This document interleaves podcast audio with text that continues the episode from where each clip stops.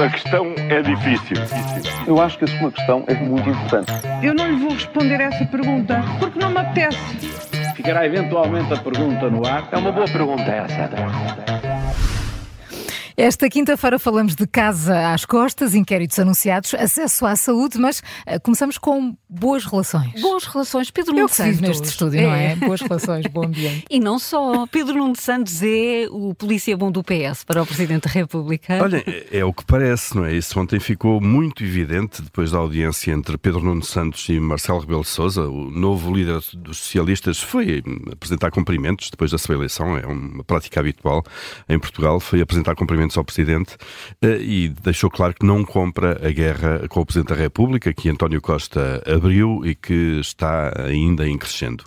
Eh, O líder do PS não acompanha sequer as críticas a algumas figuras do partido, eh, que acham que o Presidente da República devia ter aceito o novo Primeiro-Ministro sem levar o país a eleições. Estes foram temas em que Pedro Nuno Santos se manteve em silêncio durante o Congresso, até porque sabe que agora tem que construir uma relação institucional com o Presidente da República. Ele saiu ontem de Belém a distanciar-se dessas críticas socialistas, diz que isso não quer dizer que a liderança do PS tenha o mesmo posicionamento ou a mesma opinião sobre o Presidente da República. Bom, e quem sabe, obviamente, se o novo líder do PS não vai ainda precisar de Marcelo no pós-eleições. Júlio, afinal, os imigrantes portugueses têm ou não acesso ao SNS? Olha, o Ministro da Saúde foi ontem ao Parlamento desmentir que não há qualquer problema, mas não conseguiu explicar o decreto que foi feito há um ano a condicionar o acesso dos portugueses que trabalham no estrangeiro ao nosso SNS. Ficou-se na dúvida, mas a verdade é que há mesmo um decreto de há um ano e que não, há, e que não está explícito, mas que agora é importante porque vêm eleições legislativas e europeias. Toca, por isso, a fazer tudo para desmentir o que parecia ser uma intenção, mas que agora não dá jeito nenhum.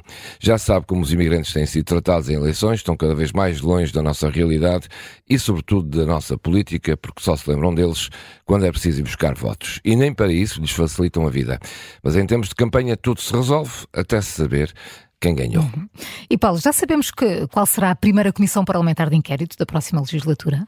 Olha, há fortes indícios sobre isso. O maior candidato a isso neste momento é o Global Media Group. Os gestores dos últimos anos do grupo, deste grupo de comunicação social, estiveram nos últimos dias no Parlamento e foram vários os partidos eh, que anunciaram essa intenção, a intenção de promover eh, o inquérito parlamentar à gestão caótica, depois, eh, obviamente, este inquérito parlamentar ocorrer depois das eleições e com a nova formação da Assembleia da República que há de resultar delas.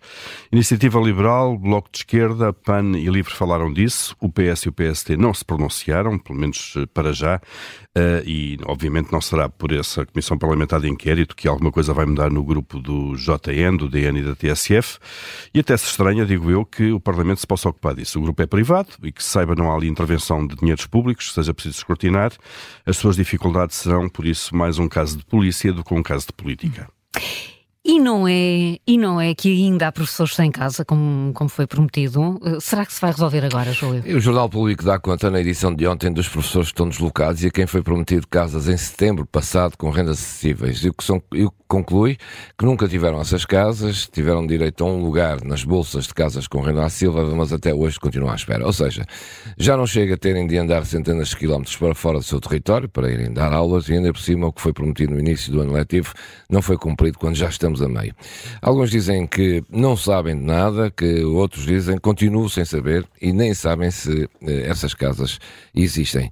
É uma boa altura para protestar. Estamos em campanha e nada como novas promessas nestas alturas, como as da recuperação de tempo de serviço e salários e já agora das casas. Quando o novo governo estiver em funções, este ano letivo está a chegar ao fim. A questão é difícil. Eu acho que a sua questão é muito importante. Eu não lhe vou responder essa pergunta porque não me apetece. Ficará eventualmente a pergunta no ar. É uma boa pergunta essa.